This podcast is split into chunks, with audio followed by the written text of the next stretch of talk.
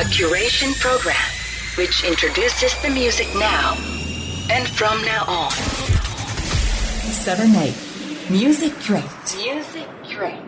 on Bay FM 7 8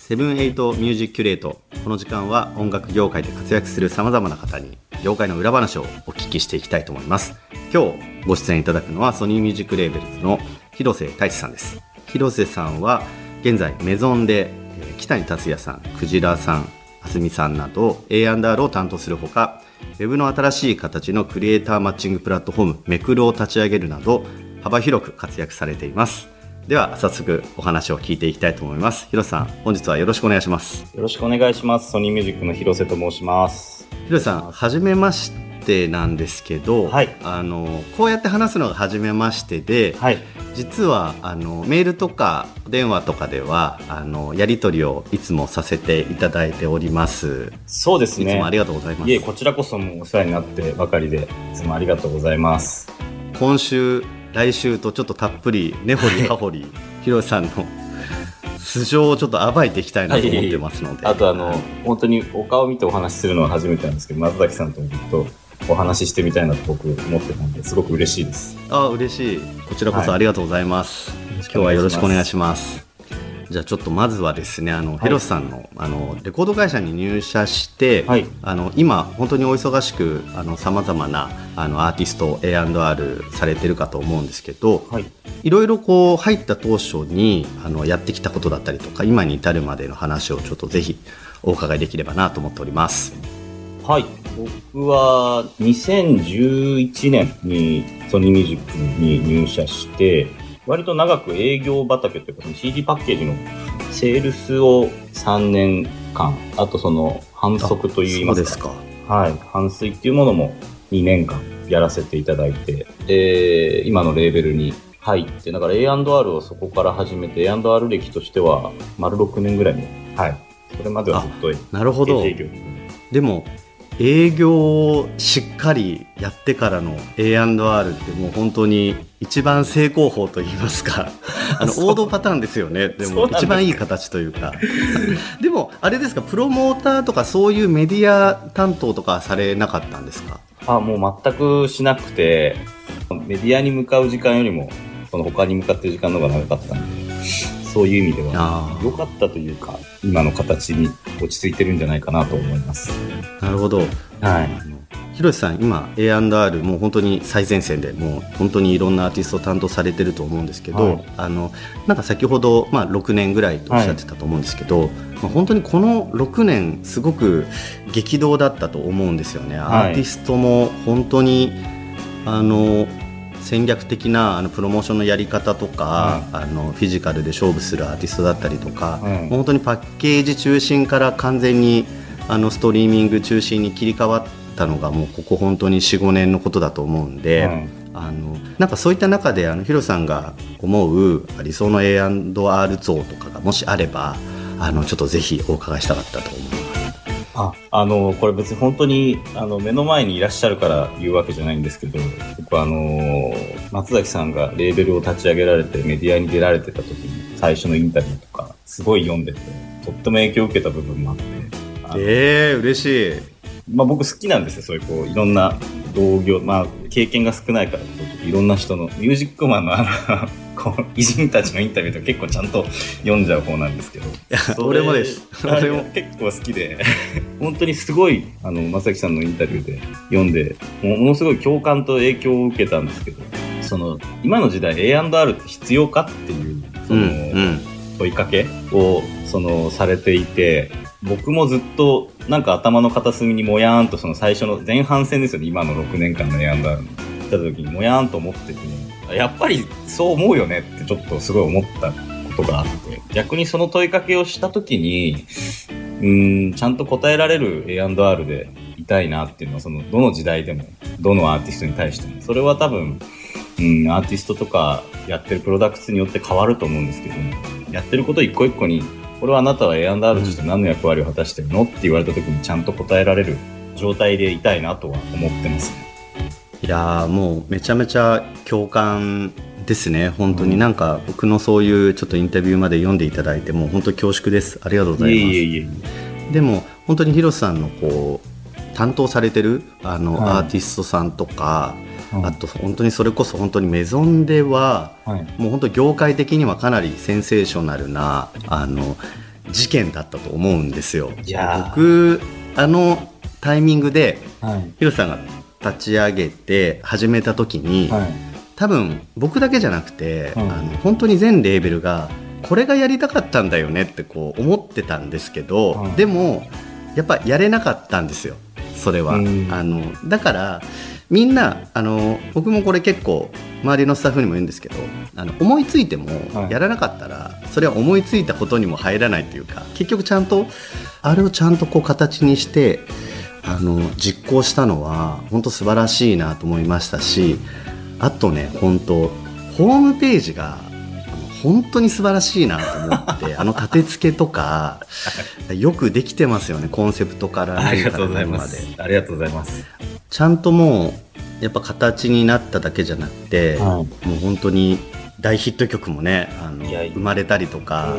ねでもその瞬間とかやっぱり盛り上がりますよね。周りのこう身近な社内とかリアクションどうだったんですか？いや、もう、あのー最初の、その、まあ一番代表的だったその弱音吐きっていうヒットとかは、はい。あのだいぶリリースからも、まあ本当現代的ではあるんですけど、リリースからだいぶ時間が経っていたのと、もあう、そうですか。そうですね、もうリリースしてあれ、なんか数字が動き始めたのが確か、目立って動き始めたのが、うん。3、4ヶ月後とかだったんですよ。そうですか。へえ。盛り上がったというか、これはあの、そもそもこれは何なんだって説明をするのに、ものすごい時間を取られましたね。あのあーなるほどねその時に、分かってもらうってことですよねま社内の人まあたちそうです。分かってもらうもそうです。これは何なんだ説明しなさいみたいな。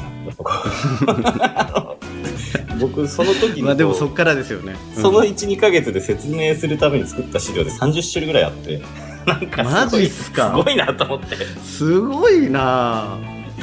すごいな30種類なんかその時も頑張りましたねって、ちょっと数年前の自分に言ってあげたいですね。なんか、僕そんな頑張りましたよ。俺だったらもううるせえよで終わっちゃいますよ本当に。自分で調べてよみたいな。なまあでも本当にねわけのわかんないものでわけのわからない結果が出ちゃったっていう感じだったと思うので、それは逆だったらそう思うだろうなと思って、こう、もっと相手にしていただけるだけありがたい。はあそうですか。でもあの結構最初の方にあの入居させていただいたんでなんかすごい嬉しかったです。ああいう風に、あの盛り上がると。でもすごいあの僕の身の回りでもあのやっぱり問い合わせ来ますよ。あのリリアさん出てて羨ましいですみたいな 感じで僕も入居したいですみたいな話は結構マネージメントとかを言われたりとかすごいしますよ本当に。ありがたいですね、本当にもう、それもこれももう、皆さん、ご参加いただいた皆さんの本当にもう、胸を張って素晴らしい方しか参加していただいてないっていう、うんうん。自信があるので間違いないですね。あの、皆さんのおかげだと思います、本当に。そう言ってもらえるのは。うんうんうんうん。あの先週のあの、ゲストが、はい。あの今村さん、はいはいはい。あのユニバーサルの EMI はい。の今村さんだったんですけど、やっぱり昔は A&R ってこういうことをやるっていうのがある程度こう、テンプレがあったと思うんですけど、はい。なんか今ってこうアーティストと一緒にやり取りする中で、うん。あの自分たちで自分のやりたいことをうん。探して見つけて、そこをやるっていう風はいはになんか変わってきた気がしてて。ですね。でヒロさん的にそはい。のなんか昔と今であのうん変わってきたこととかもしあればあのちょっとぜひお願いしたいです。もう本当に僕多分過渡期に A&R になったので、でも最初はあの、時代は過渡期だけど、まさにその、レガシーアーティストの担当とか、最初してたんですよ。あそうですか。加藤ミリアさんとか、ああはいはいはいはい。なんか、完成してる人たちとか、自分たちの型があるのでうん担当したりとか、本当にその、まだやっぱりこう、こうあるべしみたいな型があったと思うんですけど、別にそれが悪いとかではなくて、型があったっていうのも、その、選択肢が少なかっただけなんじゃないかなと思ってて、そのコンテンツの種類と、人に届ける方な法ほっていうものが、もう組み合わせが多分、コンテンツの種類、まあすごい大別するとコンテンツの種類と人に届ける方法がもう多分 10×10 の100パターンぐらいしかなかったから、うんうんうん。わかる。その方をみんなやって頑張ってたというか、でも今もう無限にどっちもあるうんじゃないですか。なんで、うん。はい。うんそこのこう組み合わせの仕方とかそこの組み合わせた時の役割の仕方とかが増えていくのは、うん、当然だしなんかいろんなチャンスが転がってて面白い時代に面白い仕事にありつけてよかったなと思ってます個人的には。いやすごいあの共感ですね。本当にそうですよね。なんか昔はなんかあの僕もそのいわゆるアタックリストみたいな、はいメディアアタックリストみたいなのをエクセルに書いて、テレビはじゃあここ当たりましょうラジオはここ当たりましょうとか、じゃあカラオケはどうしましょうとかっていうのを、なんかそこをなんか埋めていく、うん。で埋まれば埋まるほどヒットの確率が高まるから、うん。なんかそういうやり方だったんですけどやっぱりだんだんその、ね、もちろんメディアの力があのだんだんこう SNS に移行してきたっていうところもあると思いますし、あのやっぱアーティストの相性だったりとかもう本当に無限にあの出て跳ねる人もいればあの出てもあんまり意味がない人も多分いると思うんで、うん。まあ、その可能性をうん。なんか自分たちでこうどう開拓していく見つけていくかみたいなのはなんかすごいやりがいでもありすごい難しさでもありますよね。そうですね。すごい、あの、難しさもあるなと思います。なんで、より再現性がない仕事になって、うん。ひもう日々なってってるなっていうのは思いますし、でもやっぱそのアタックリストとか、やっぱう、ん。その時代をこう、経験した方がいいと思いますけどね、僕は。あー 逆に。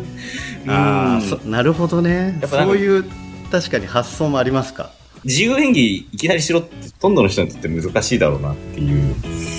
ああなるほどのは良し悪しだなと思うんですけど。うん確かになかなかこう弱音吐きが大ヒットしたからまた同じことやっても厳しいみたいなのもあると思うしなんか僕らもそうだと思うんですけどその後の方が難しいですよねいやすごく、いや、本当にその通りだと思いますね。うんあれってどうやったのみたいなこう質問が飛び交う。どうや、どうやったのというか、その、まあどうやったかは言えますけど、絶対それ多分他に使えないと思いますよ、みたいな。僕ももう多分使えないと思ってます、みたいな。こいやそうなんですよね。なんかその答え合わせはその売れた後の答え合わせはあのもういかようにもできるっていうかあのだからこういうことをやったから売れたんだよっていう説明はあのできるんでう、もうなんかそれでもう一個ちゃんと完結してますよねっていうよりも多分こういうところが良かったからここだけはなんかこのアーティストには当てはまるんじゃないかみたいなヒントを探す感じがまんまやるっていうよりはなんかそれが一番いいような気がしますね。これすごいなんかあの本当会社の打ち合わせみたいになってきましたね。確かにそうですね。でもやっぱ本当、その後が難しいってのはまさに本当その通りですよね。